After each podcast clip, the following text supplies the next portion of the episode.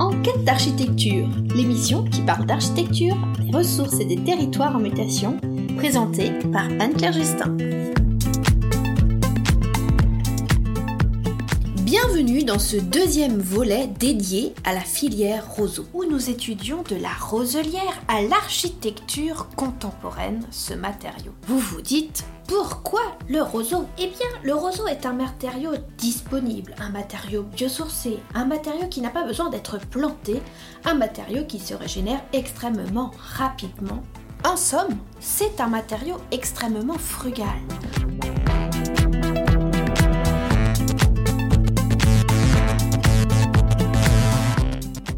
Mais quelle est la réalité du redéploiement des filières biosourcées?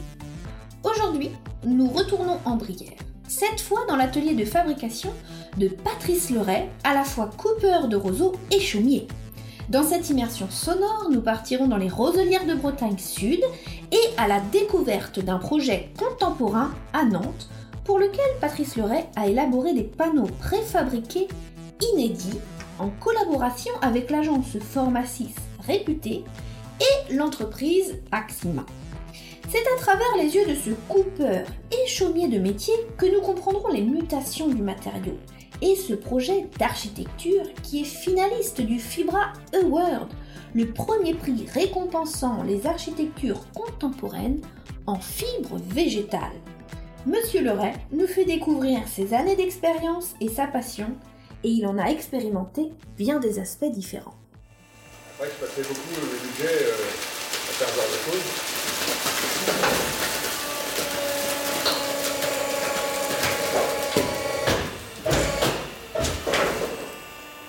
Cette émission comprendra 5 parties.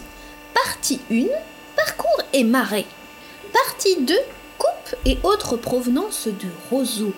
Partie 3, mutation du matériau pour un projet contemporain. Partie 4, avis du professionnel sur la filière roseau.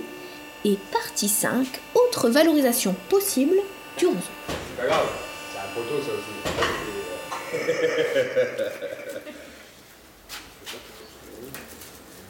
C'est parti pour cette émission. Partie 1, parcours de Patrice Leray et Marais. Comment vous êtes arrivé à devenir coupeur et chaumier? Devenir coupeur euh, en Brière, c'est par passion euh, du marais et avoir envie d'entretenir ce marais. Bon, le résultat, c'est qu'on ne peut pas aller sur le parc de Brière, c'est trop compliqué au niveau de la gestion des niveaux d'eau.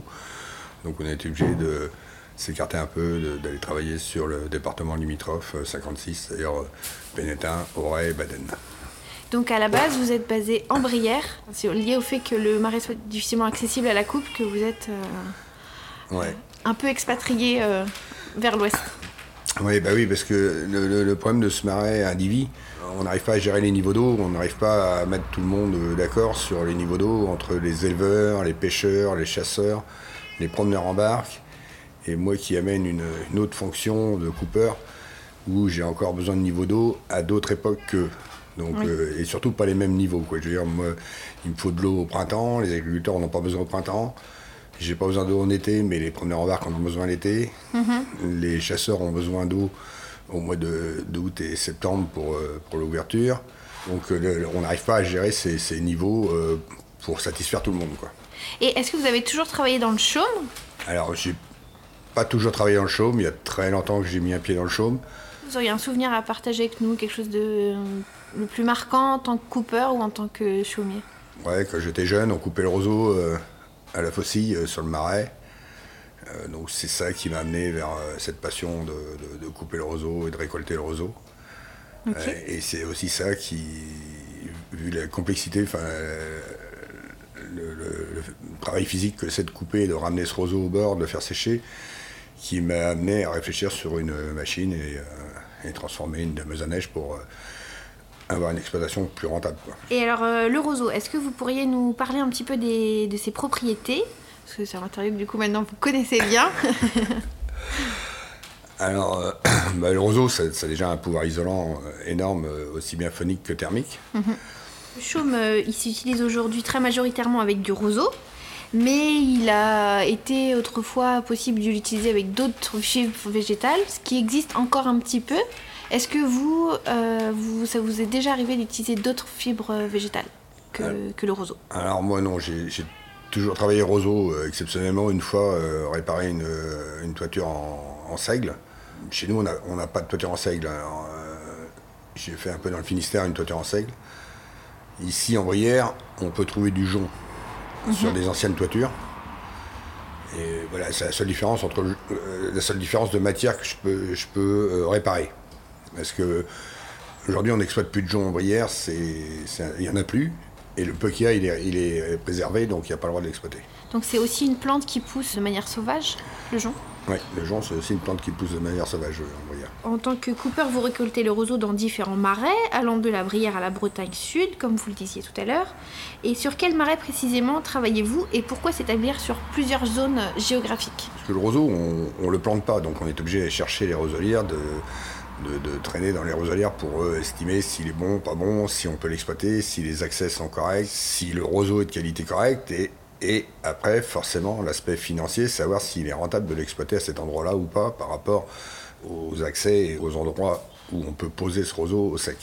Ok. Et alors ça, comment vous l'évaluez si si tel marais il est rentable, si tel marais il fait du roseau de bonne qualité? Est-ce que vos... Alors, sans, sans prétention, euh, je dirais que c'est quand même le coup d'œil du professionnel de savoir si le roseau il est rigide, s'il fait euh, les tailles suffisantes, si la surface est assez grande pour pouvoir emmener une machine pour rentabiliser le déplacement, les convois exceptionnels de transport euh, pour ces engins. Et euh, voilà, c'est surtout visuel, quoi. C'est vraiment euh, un avis professionnel, euh, savoir si on peut euh, exploiter ce roseau-là pour faire de la couverture en chaume ou pas.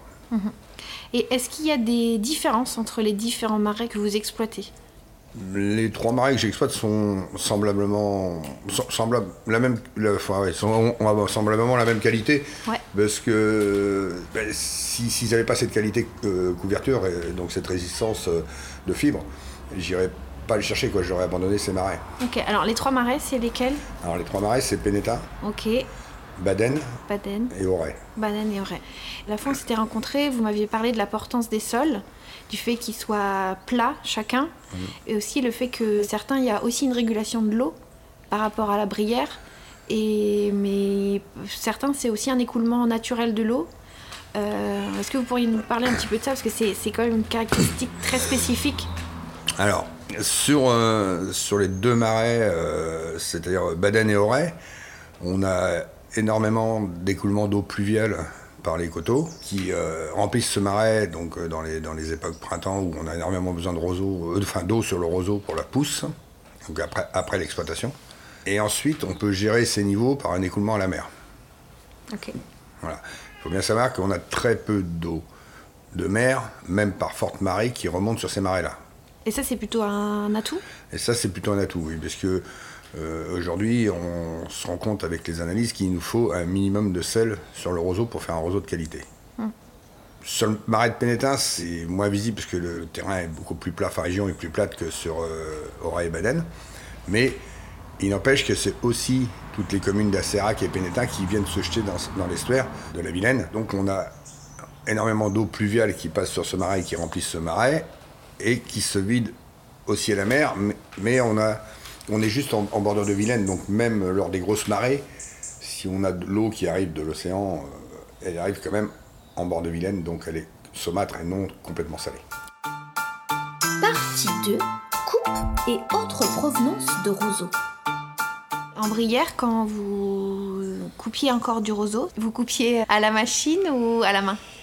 Ah, j'ai fait des tentatives. euh, alors, j'ai- coupé en brière à la main euh, dans, dans ma jeunesse avec les anciens pour apprendre, euh, pour apprendre déjà la qualité du roseau, ce qu'on pouvait couper, ce qu'on ne pouvait pas couper, ce qu'on mettait en qualité couverture chaume et ce qu'on mettait aussi en litière pour les bêtes. Donc on coupait les deux, ce qui m'a permis de- d'estimer euh, et de savoir reconnaître un roseau de qualité ou pas. Après, euh, il faut savoir que dans le roseau, il n'y a pas qu'une seule variété de, de phragmites qui poussent en brière. Et donc on avait aussi, on coupait aussi à l'époque du roseau euh, pour la litière, pour les bêtes. Quoi. Donc euh, c'était deux roseaux différents qui n'étaient pas coupés à la même époque d'ailleurs. D'accord, c'était pas du fragmite c'est un phragmite quand même, mais euh, le phragmite australien, il y a plusieurs variétés de phragmites. Je ne vais pas vous donner tous les noms, euh, Non, non, non. parce que je ne les ai pas tous en tête d'ailleurs. Pour, pour expliquer aux auditeurs que, que le phragmite, donc c'est une variété de roseau, tout simplement. Voilà, c'est une variété Voilà. de roseau sur tant d'autres. Voilà, parce que c'est énorme. Le nombre de variétés de roseaux qui existent euh, au monde, c'est c'est énorme. Donc euh, là, nous, sur cette récolte de roseaux de couverture qui se fait de décembre à mars, parce qu'on est obligé d'attendre que les feuilles soient tombées, c'est-à-dire que le froid, euh, les premiers gels soient arrivés, que la végétation soit arrêtée, que les feuilles tombent, et une fois que les feuilles tombent, on peut commencer à exploiter ce roseau, ce qui, fait, ce qui, ce qui rend le- la partie complexe, puisqu'il faut qu'on aille couper cette matière végétale sèche l'hiver, les jours où il fait beau, Dans l'ouest de la France. dans l'ouest de la France, pour, pour récolter du roseau avec un taux d'hydrométrie en dessous de 16%. Ok, donc c'est-à-dire que le matin, vous regardez euh, les taux d'hygrométrie dans l'air euh, avant de partir. Ah, C'est-à-dire que euh, le matin, si c'est gelé, on est obligé d'attendre le dégel. S'il y a du brouillard, la journée est quasiment foutue. Et si on a un rayon de soleil, il faut une, une petite heure pour sécher un roseau qui est debout dans son marais. Entre le vent qu'il y a dans le marais, puisqu'il n'y a pas énormément de protection pour couper le vent, et le soleil, une heure suffit à sécher le roseau pour pouvoir le récolter. Ok. Donc une heure après le dégel ou une heure après l'averse. Et alors justement, comment ça se passe la, la coupe?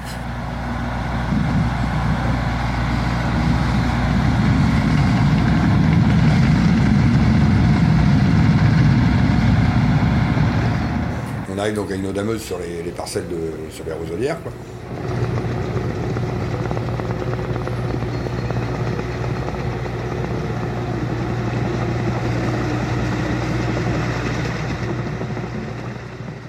Sur nos dameuses, on a équipé des faucheuses lieuses, c'est-à-dire des faucheuses assez anciennes, qu'on a aujourd- aujourd'hui adaptées sur nos dameuses. C'est-à-dire que la machine coupe et fabrique des gerbes. Ces gerbes elles sont prises par un personnel qui est derrière cette machine, qui l'envoie dans la benne.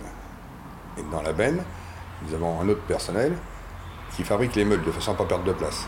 Alors les meules, qu'est-ce que c'est? Les meules, bah, c'est euh, arrimer le roseau dans la benne de façon à perdre un minimum de place, de façon à faire un minimum de tours. Donc, ça veut dire que là, on est à deux personnels plus un chauffeur. Sur certaines machines, on a deux barres de coupe, donc forcément, on passe à trois personnels plus un chauffeur. Et là, on ramène au bord, en moyenne, entre 300 et 450 bottes, suivant la machine, suivant la contenance de la benne, au sec. Par jour? Non, par tour. Par tour, ok. Par tour, par, euh, voilà, par tour de, de récolte. À savoir que pour couper 450 bottes avec euh, trois personnels sur la machine, il nous faut à peu près trois quarts d'heure. Ok. Donc on ramène ça au bord tous les trois quarts d'heure. Pendant qu'on est parti rechercher une deuxième benne, j'ai encore deux personnels derrière qui fabriquent des room ballers. C'est-à-dire qu'ils ils vont conditionner ces petites bottes de 60 cm de circonférence en ballot d'un mètre 20 avec une, contenance de 100 à 120 bottes, puisqu'on ne les compte pas à cette, é- à cette étape du travail, on ne compte pas les bottes, on remplit un coffrage, un gabarit, et on attache de façon à pouvoir les gagner du temps pour les charger sur les véhicules routiers, pour les ramener à l'atelier, les mettre à l'abri au sec le soir. Mhm. Donc les, les round bowl, ou comment vous dites? Les ballots. Les ballots, ok. Donc c'est vraiment une, un ensemble de plusieurs bottes qui sont serrées ensemble. Voilà, c'est en moyenne 60, euh, enfin non, c'est en moyenne 100, 120 bottes de roseau, suivant la grandeur du roseau. Si on a du roseau un peu plus petit, on va en mettre forcément 120. Et si on n'a que du grand, euh, quand on aura mis 100 bottes, le coffrage sera bien rempli quand même. Ok. Et alors, une fois arrivé ici, Il faut arri- arriver ici, il est posé au sec et euh, va attendre l'autre euh, opération de, de conditionnement, de nettoyage et de conditionnement. et alors ça, est-ce que c'est à la même époque que la coupe que vous le faites? Alors, aujourd'hui, on, on a suffisamment de surface couverte pour pouvoir faire ces choses-là à la même époque. Juste, on privilégie la coupe les jours où il fait beau. Et quand il pleut, plutôt que de ne rien faire, on conditionne ici à l'atelier à l'abri. Et là, il faut aussi trois personnels minimum sur la machine.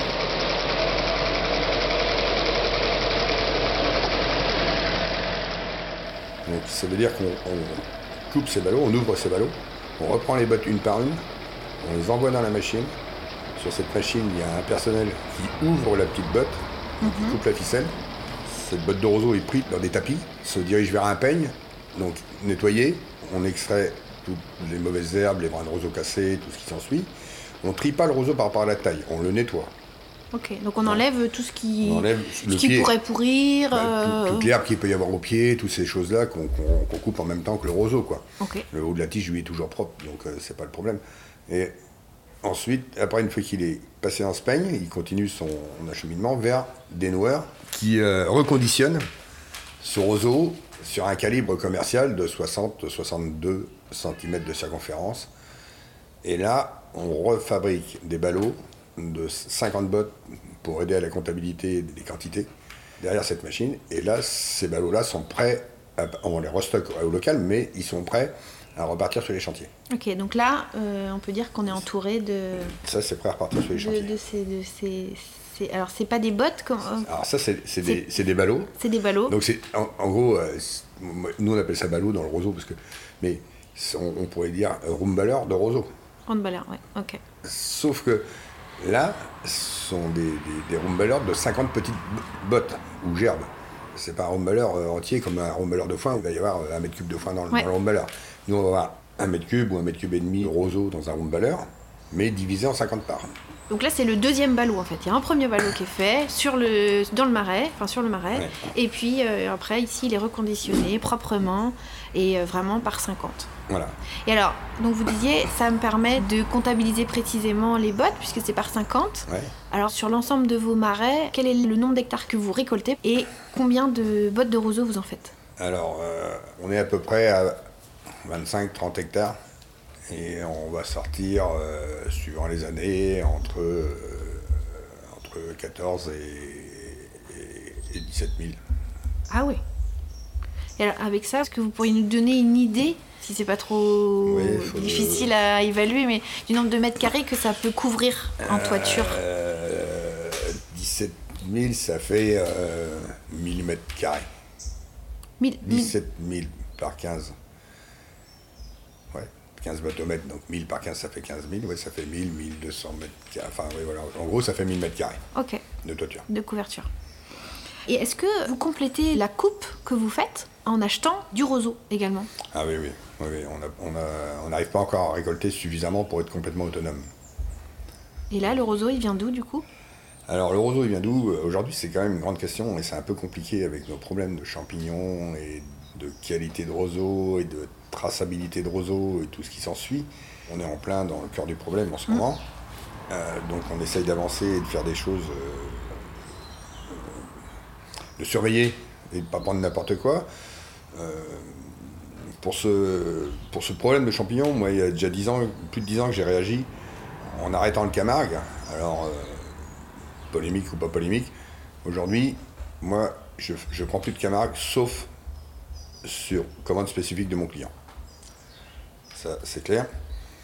Si aujourd'hui je pose du Camargue, bon, c'est parce que mon client me l'a demandé. Sinon, je- j'en ai, j'en ai plus. Donc, je, je me suis dirigé sur du polonais. Ok.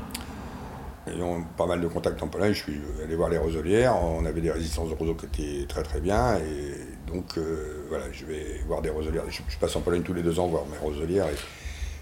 Et, et donc, on- j'achète du roseau en Pologne. Aujourd'hui, on se rend compte que finalement, le roseau polonais, il y a, comme partout ailleurs, des roselières qui sont plus ou moins saines. Donc, qui ont un taux de salinité un peu trop important pour euh, avoir un roseau qu'on va aujourd'hui euh, dire de qualité. Et justement, je rebondis sur ce que vous dites. Le parc naturel régional de Brière essaie de mettre en place un processus euh, qualité, si on peut dire, d'essayer de tester la qualité du roseau, euh, soit à la coupe en tant que coupeur, soit en tant que chaumier à réception du roseau. Qu'est-ce que vous en pensez de ce processus? Est-ce que c'est une plus-value pour la filière? Et est-ce que c'est facile à mettre en place pour vous? Alors, voilà, je pense que ça va être une plus-value pour la filière. Maintenant, c'est assez compliqué à mettre en place.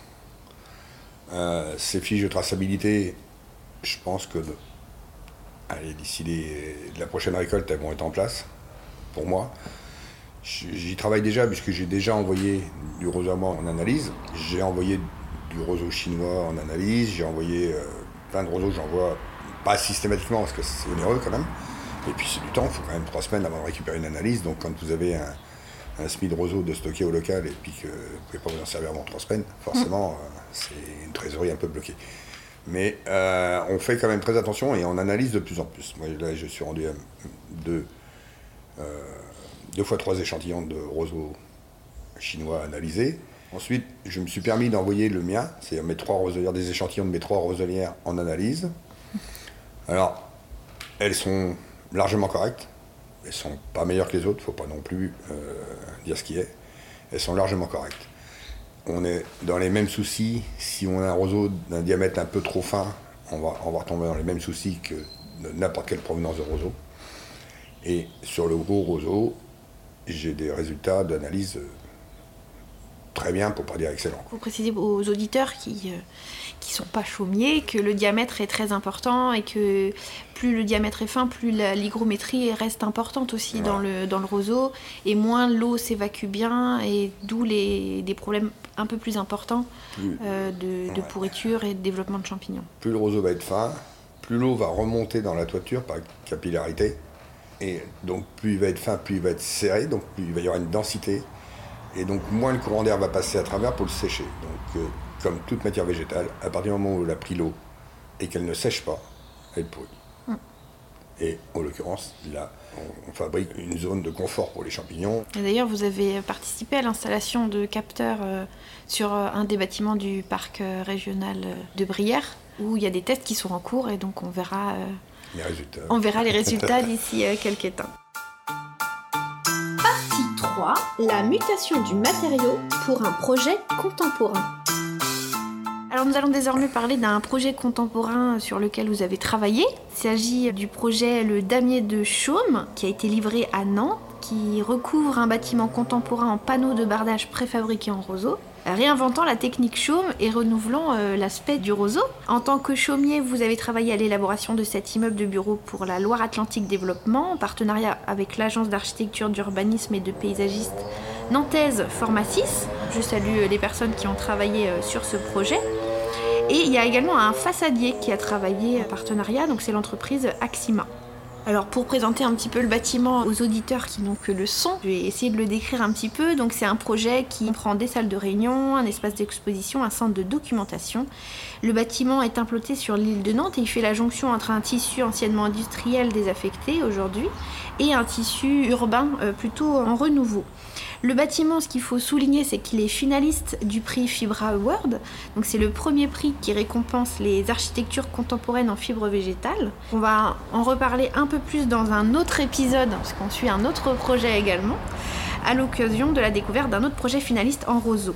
Alors vous, comment vous êtes arrivé à travailler sur ce projet? Est-ce que vous aviez déjà travaillé sur des bâtiments contemporains, Monsieur Leray Non, non, non, c'était vraiment la première fois. On est parti de zéro. On est parti de zéro dans le sens où les architectes voulaient un aspect, mais ne savaient pas du tout le mettre en œuvre. Ok. Et donc, il a fallu euh, rencontrer ces gens, ces architectes, rencontrer ce façadier, et déjà, moi, en tant que chaumier, comprendre ce qu'ils attendaient et pourquoi et comment. Parce que sur les premiers rendez-vous, forcément, j'ai proposé plusieurs solutions. J'avais deux, trois autres solutions en technique euh, normale qui n'étaient pas compliquées à faire. Sauf que forcément, comme c'était innovateur, c'est pas ça qui leur plaisait. c'était pas du tout ça. D'accord. Alors les techniques, c'était quoi? Ces techniques, euh, c'était du chaume euh, qui est habituellement posé en toiture que vous avez proposé à la verticale? Voilà, j'avais ce, projet-là. Après, j'avais du roseau africain des parasols ou des bardages roseaux, qui sont des panneaux de roseau qu'on pose sur des trames métalliques. Bon, ça leur a pas plu non plus. Et donc, voilà, ils ont commencé à m'expliquer un peu plus ce qu'ils voulaient. Donc, j'ai commencé à fabriquer un coffrage à mettre du roseau dedans, essayer de comprendre, essayer de leur présenter un prototype fabriqué manuellement. Et j'avais bien compris leurs demandes et donc c'était ça qu'ils voulaient. Ok, donc sur les demandes et les envies des architectes, c'est vous qui avez ah conçu ce panneau? Voilà, suivant les demandes, j'ai fait, j'ai essayé de, remplir le, pas le cahier des charges, parce qu'il n'y avait pas de cahier des charges, c'était vraiment verbal à cette époque-là, mais de, de respecter ce qu'ils cherchaient, l'aspect visuel qu'ils voulaient. J'aurais fabriqué un panneau sandwich, et j'aurais proposé. Et là, ils m'ont dit oui, c'est ça qu'on veut. Sauf que ben, moi, je le faisais manuellement, c'était loin d'être rentable. Quoi. Donc, il a fallu que je réfléchisse à fabriquer une machine pour rentabiliser la chose. Ok. Et alors ça? Et alors ça? Ça, euh, c'est. C'est pas effrayant, parce que moi, j'adore ce genre de, de, Le défi Le défi, voilà, c'est ça. Donc c'est pas, c'était pas effrayant, c'était un peu compliqué, un peu technique. Mais c'était la première fois que vous réalisiez une machine bah, après, j'avais déjà bricolé toutes mes machines à roseau. Le truc, c'est quand moi je pars d'un produit, je sais comment je, je, veux que ça finisse, de fabriquer une machine en m'entourant de gens qui sont compétents, parce que je ne fais pas tout tout seul, il faut pas non plus. Euh, voilà. Mais euh, en, réussissant à expliquer à ces gens qui savent travailler le métal ou, ou faire des presses ou compagnie, euh, on arrive à, travailler ensemble et à fabriquer, à sortir les machines dont j'ai besoin pour obtenir le résultat que je veux. Ok. Et là, donc, on a travaillé sur, on a fabriqué une presse qui a fait tout ce bâtiment. Donc, qui, permet de préfabriquer les panneaux. Voilà, donc on préfabrique les panneaux, on fabrique des panneaux sandwich à l'atelier, on livre direct sur le chantier, et qui sont mis en place par le façadier, par euh, Axima. Et alors la machine, est-ce qu'elle a connu des évolutions Du premier coup, euh, ça a fonctionné? Comment ça s'est passé? on va, va pas dire que ça a marché du premier coup, la première machine, elle a plié en deux. La première machine à plier en deux, tout simplement parce que j'étais. je ne suis pas, je suis pas soudeur, je suis pas chaudronnier. Et donc, quand j'ai fabriqué cette machine, euh, j'ai pas pris les sections de métal qui correspondaient à la pression des vérins que je mettais dessus par rapport à la densité qu'on me demandait dans le panneau. Mhm. Donc, forcément, quand j'ai serré la première fois, j'ai plié la machine. donc, il a après, fallu refaire Après, euh, je pense que les prototypes, ça marche jamais les premiers coups. C'est une une grosse approche du résultat qu'on veut. Mm. Mais il y a toujours des détails et des choses, même si tant qu'on l'a pas mis en route, on se dit on a bien fait attention à ça, on a bien fait attention à ça, ça, ça va aller, ça, ça va aller, ça c'est bien comme ça qu'il faut le faire et ceci. Et quand on la met en œuvre, on n'a forcément pas un résultat tip-top du premier coup. Donc euh, je suis habitué à reprendre mes machines pour euh, finaliser et obtenir le résultat que j'ai besoin. Une seconde version. Et alors là, c'est la machine qui est là-bas au fond de votre atelier. C'est la deuxième version c'est... C'est la deuxième version. Ok, donc dès la deuxième, c'était la bonne alors. Oui. Ok, ouais. super. Donc c'est la machine qui permet de compresser le roseau pour en faire euh, des panneaux. Et est-ce que vous pourriez nous expliquer comment elle fonctionne justement cette machine? Alors, euh, vite fait, en bref, parce que j'ai pas tout envie de dire. On place des matériaux sur cette machine à des certaines distances on remplit le roseau manuellement, on comprime le roseau et on replace les la deuxième partie des matériaux pour pouvoir ligaturer. C'est quoi la deuxième partie des matériaux? Pour bah, On a du métal et du roseau. Ok. D'accord? Donc comme c'est un bateau sandwich, forcément on a une barre de métal dessous, une barre de métal dessus. Mais pour relier ces deux barres de métal, il nous faut forcément des petits fils qui passent à travers. Mm.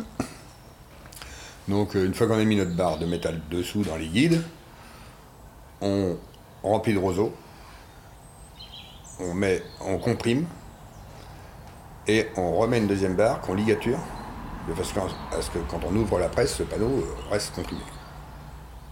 Est-ce que vous pourriez expliquer l'évolution d'un point de vue de la mise en œuvre entre la mise en œuvre traditionnelle, la technique chaume, et dans ces panneaux, qu'est-ce qui est différent et qu'est-ce qui est similaire à la technique traditionnelle? Alors, c'est très similaire. Le roseau en toiture, il faut bien qu'on l'attache, qu'on le comprime, qu'on le serre. Donc mm. il est aussi pris en sandwich.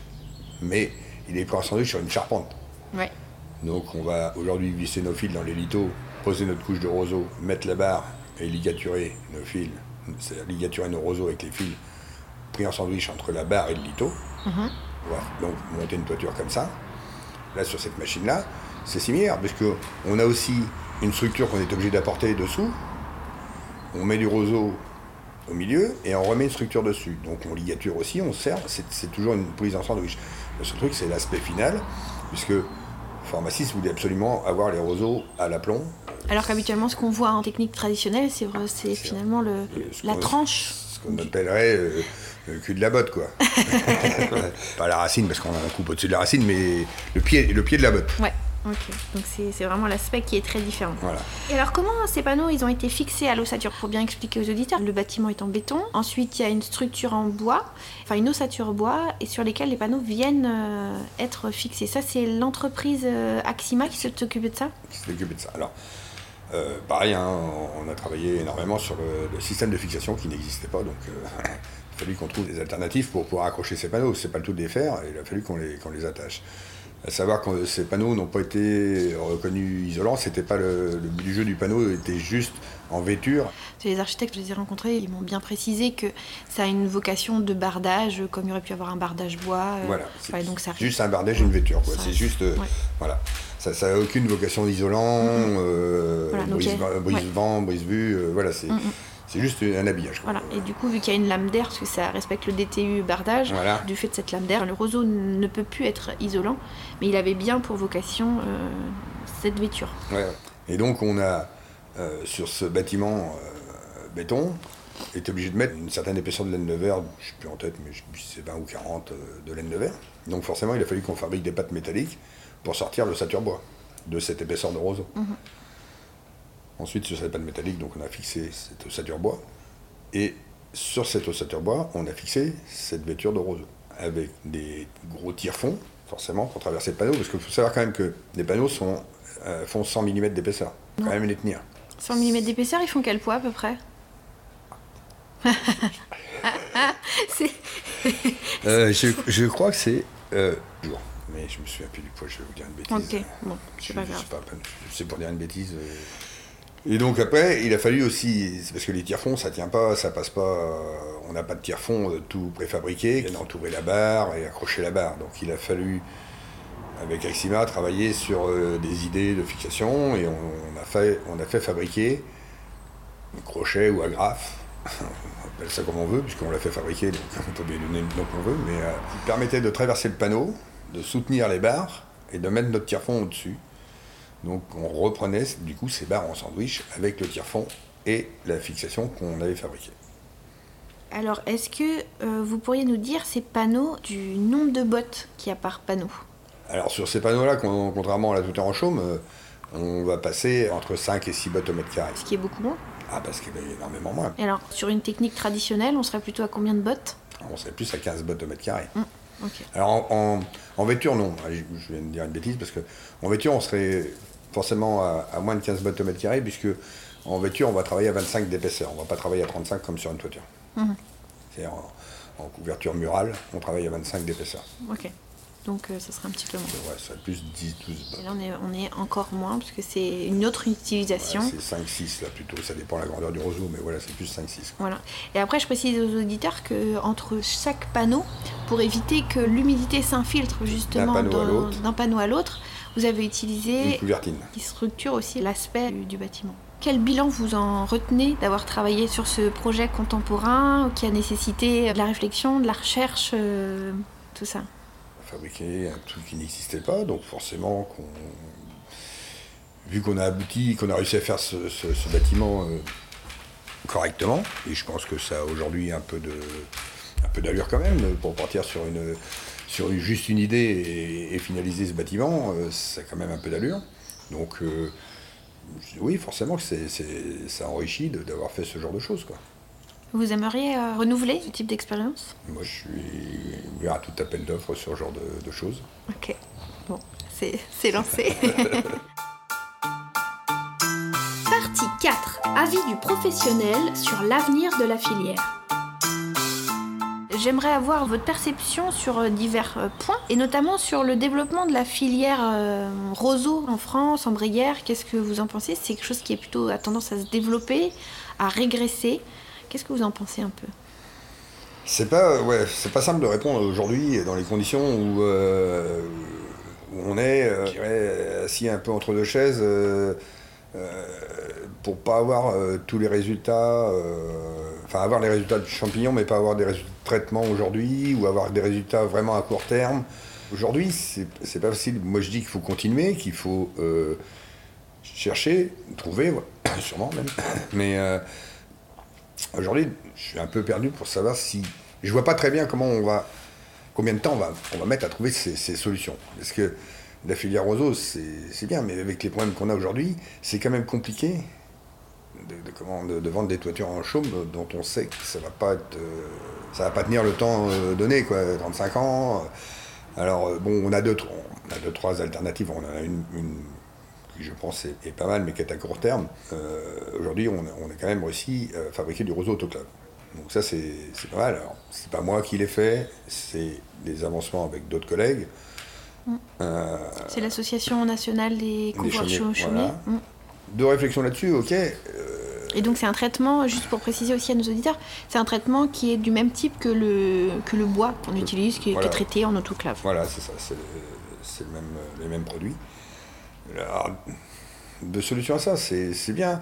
Enfin, moi, je n'ai pas choisi d'être couvreur en chaud, mais d'être exploitant de roseaux pour poser des matériaux traités.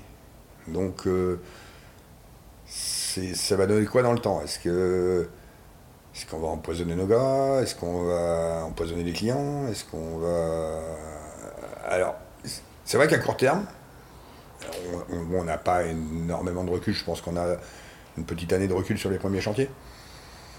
Euh, il faut, voilà, on, est sur cette alternative-là qui normalement devrait marcher puisque si on fait ce produit-là dans, le bois, on y arrive. Donc il n'y a pas de raison, vu qu'on a réussi à l'infiltrer euh, mhm. en pression sur le roseau, donc il n'y a pas de raison que ça ne marche pas. Je dis maintenant, aujourd'hui, il faut chercher des solutions plus sereines au niveau de, l'écologie que ce genre de produit. Mhm. Avoir une vision plus globale. Ouais. Ok. Donc en ce moment, il y a aussi un projet d'écriture de règles professionnelles. quelle est votre perception? C'est quelque chose que vous percevez plutôt positivement Alors, oui, les règles professionnelles, forcément que ça peut faire qu'avancer les choses. Ça a un autre gros défaut, c'est que ça va nous, euh, administrativement, nous prendre énormément de temps. En plus de ce qu'on doit déjà faire euh, en tant qu'artisan. Et nous, enfin moi personnellement, je suis plus couvreur en chaume qu'administratif. je pense qu'il faut le faire, donc je vais, je vais m'y mettre. Enfin, j'y suis, je, voilà, je, commence. Euh, mais il faut savoir que moi, je vais me retrouver avec les règles professionnelles de couverture, plus mes traçabilités d'exploitation. Donc je vais quand même porter deux, casquettes. Il va falloir que je, qu'administrativement, je me réorganise complètement. Mm. Mais ce qui peut peut-être euh, éventuellement donner un nouveau souffle aussi à la, à la filière. Je pense qu'il y en a besoin et je pense que c'est ce qu'il faut faire. Aujourd'hui, solutions proposées sont assez lourdes administrativement. Maintenant, on va peut-être pouvoir les simplifier. On, était encore en réunion hier soir pour en parler. On a encore des réunions à suivre là, forcément, puisqu'on a quand même des, ateliers de travail euh, assez réguliers, dont des réunions une fois par mois. Euh, on, va, on, va trouver une solution. Il faut savoir que ces, ces démarches en, train d'être travaillées mm-hmm. sont juste des démarches qui ont démarré il y, a, un an et demi, deux ans. Donc on ne peut pas trouver toutes les solutions. Euh, c'est en cours. Voilà. Aujourd'hui, c'est voilà, un cahier euh, qu'il faut qu'on continue et qu'on finalise. Quoi. Mm. Et vous, vous disiez que vous étiez en réunion à ce sujet hier. C'est des réunions avec des chaumiers locaux c'est... Alors hier, j'étais... Euh, c'était pas, pas tout le sujet. Hein. Hier, c'était une partie. Mais bon, hier, c'était l'Assemblée Générale des propriétaires de chaumières en Donc, forcément, que ces propriétaires demande ce genre de, cahier des charges. Mhm. Partie 5.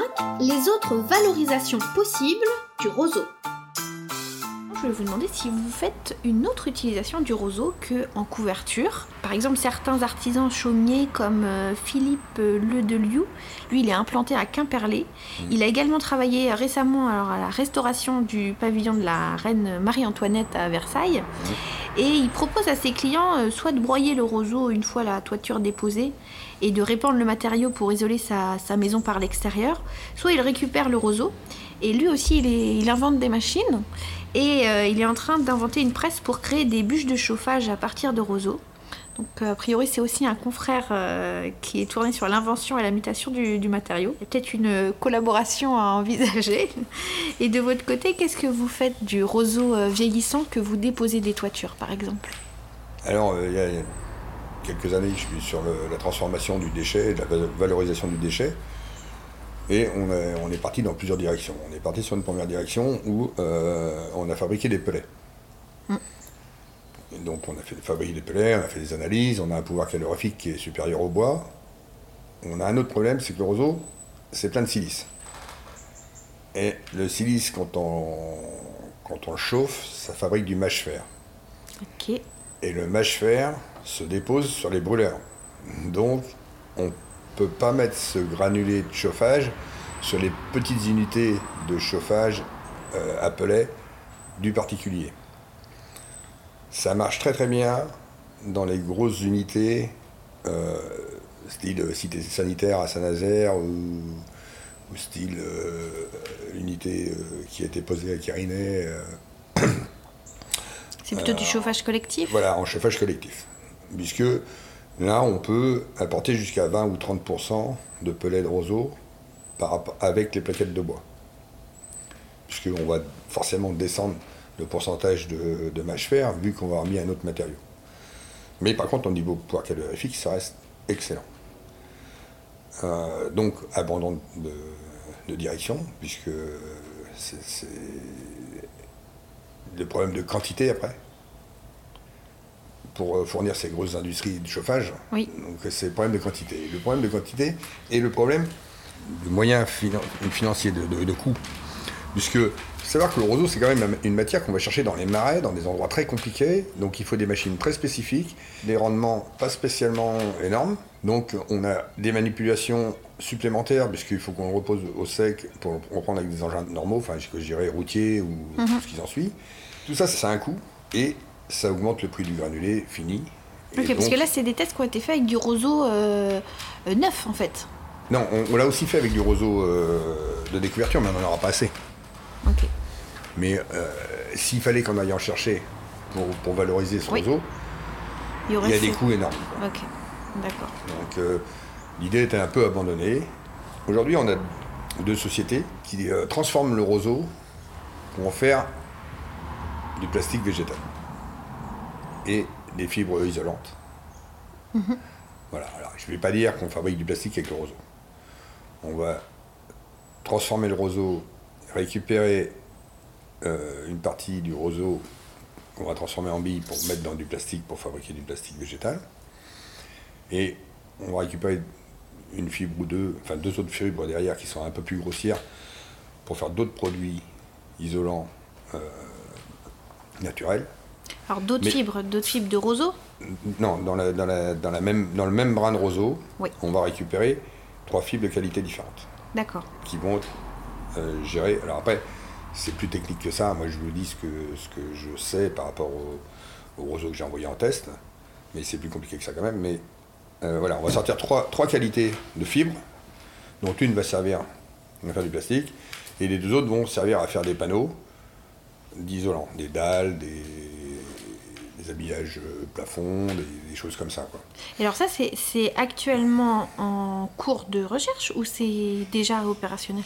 C'est dé- déjà opérationnel. Alors voilà, bon après c'est, il faudrait prendre rendez-vous avec ces gens-là pour faire euh, une interview parce que moi je peux pas vous en parler comme eux. C'est quand même, c'est quand même très chimiste, quoi, très. Ok, d'accord. Mais vous, votre roseau, du coup, quand vous déposez une toiture, vous, vous leur envoyez ce, ce roseau J'ai envoyé énormément de, de petites quantités pour faire des tests. Je n'ai pas encore réussi à leur envoyer des grosses quantités. Mais ça peut venir, ça fait partie des conversations et des. Et peut-être des- des- des- dans les années à venir, on va peut-être réussir à les livrer pour faire ce genre de choses. Mhm. Parce que sinon, c'est du roseau, euh, si vous ne l'envoyez pas, qu'est-ce que vous en faites Vous le brûlez? Alors jusqu'ici, on essayait d'en passer un maximum en litière pour les bêtes. Aujourd'hui, euh, c'est comme tout le reste, quoi. les agriculteurs euh, s'industrialisent et euh, ça les ennuie presque de venir chercher ce matériel, ce matériau. Donc aujourd'hui, eh ben, ça part en déchets verts. D'accord. Donc oui, il y a un vrai, un, une- enfin, une- un vrai besoin pour vous de, de- d'en faire quelque chose. Ça serait De valoriser, ouais, de de valoriser ce déchet. Alors euh, voilà, ce serait, ce serait bien d'avoir une. ben, moi, de réussir à valoriser le déchet, entre aller le couper, le poser et valoriser le déchet, je pense que j'aurais fait le tour. Effectivement. Mais euh, on- il me reste encore à valoriser. Mhm. Et alors, c'est quelle euh, entreprise avec qui vous discutez de ça? La dev. La Dev. Quoi Et eux, ils sont basés où?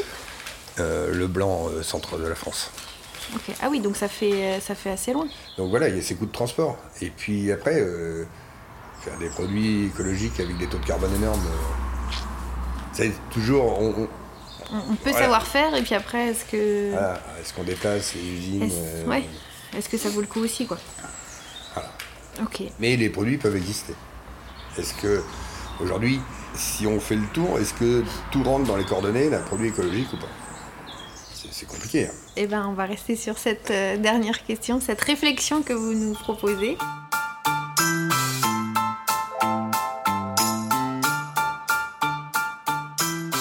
Cette interview se termine ici. Merci beaucoup Patrice Leray pour le temps consacré, mais aussi pour le partage de votre expérience et de votre passion pour le roseau sous toutes ses formes. Des marais à l'atelier jusque sur les toits et même à la conception de nouvelles machines faisant évoluer sans aucun doute le matériau et questionnant la filière de la coupe, son exploitation à sa valorisation possible jusqu'à la déconstruction. La série documentaire sur le roseau se poursuit au prochain épisode et d'ici là, je vous invite à écouter le premier épisode de cette série si vous n'en avez pas encore eu l'occasion. Sinon, rendez-vous au prochain épisode à la rencontre de Hervé Potin, architecte et cofondateur de l'agence Guinée Potin à Nantes. Nous allons retracer ensemble le premier projet français à avoir entièrement recouvert de roseaux un bâtiment contemporain situé en Vendée. Ce projet est également finaliste du Fibra Award et nous aborderons à cette occasion d'autres projets de l'agence et le label E+, C-, énergie positive et réduction carbone. Qu'y a-t-il derrière ce label? Merci aux auditeurs de nous avoir écoutés jusqu'au bout sur Enquête d'architecture. Toutes les informations de l'émission sur le site web dédié www.en-quête-d'architecture.fr. Vous y retrouvez toutes les photos des projets dont nous avons parlé, mais aussi plein d'autres informations autour de l'émission et notamment les prochaines émissions à venir. Si vous avez aimé cette émission, n'oubliez pas de mettre une pluie d'étoiles, des commentaires les plus positifs possibles, bien sûr, et puis de vous abonner. C'est très important, ça permet au podcast de prospérer. À très bientôt pour la prochaine émission.